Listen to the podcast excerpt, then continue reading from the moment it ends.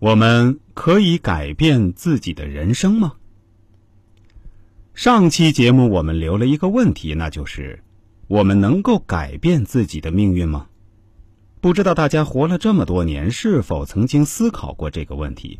我相信每个人或多或少都还是曾经思考过的，只是考虑的方式、深浅程度不完全一致。对于命运这个话题，一个乞丐和马云、王健林的思考方式肯定是不可能完全一样的，而且我相信差别还蛮大的。大家认为呢？如果让我来回答的话，我会这样说：毫无疑问，答案肯定会可以的。我们还是可以在某种程度上改变自己命运的。首先，大家要清楚的知道，我们处于盛世之中。随着信息广泛的传播，一些过去人们认为是迷信的东西，也逐渐得到人们的认可。一时也涌出了不少所谓的命理大师。算命术从古至今千百年来一直是存在的，现代学术上叫做风水命理咨询。简单的概括几点：第一，知命，知道未来如何走，要如何规划人生；第二，趋吉避凶。抓住好运气的机会，提升差运气的质量，知时而动，识别不同的时机去行动。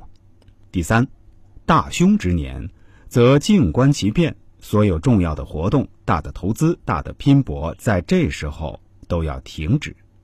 第四，大吉之年，则立刻采取行动，以迅雷不及掩耳之势去取得成功。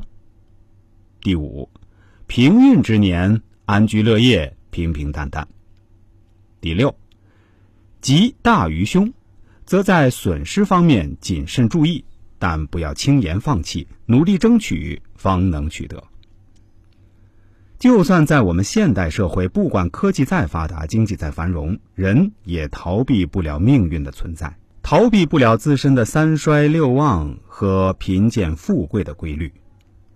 以知吉凶，再去行动。这是我一直为他人预测的前提。在我从业中，有很多网上的朋友找到我做命理咨询，前提是要知道自己出生年月日、阴历或者阳历都行，因为可以相互转换，还需要配合一张正面照片，因为我也要参考一下面相理论。所谓算命是认知自己的命理几十年的过程。知道自己未来的吉凶祸福，好的事情我们要让它好上加好，不好的事情我们要让它大事化小，小事化了，合理的规避不好的事情。古人发明算命术，就是让我们活得更好，走得更远。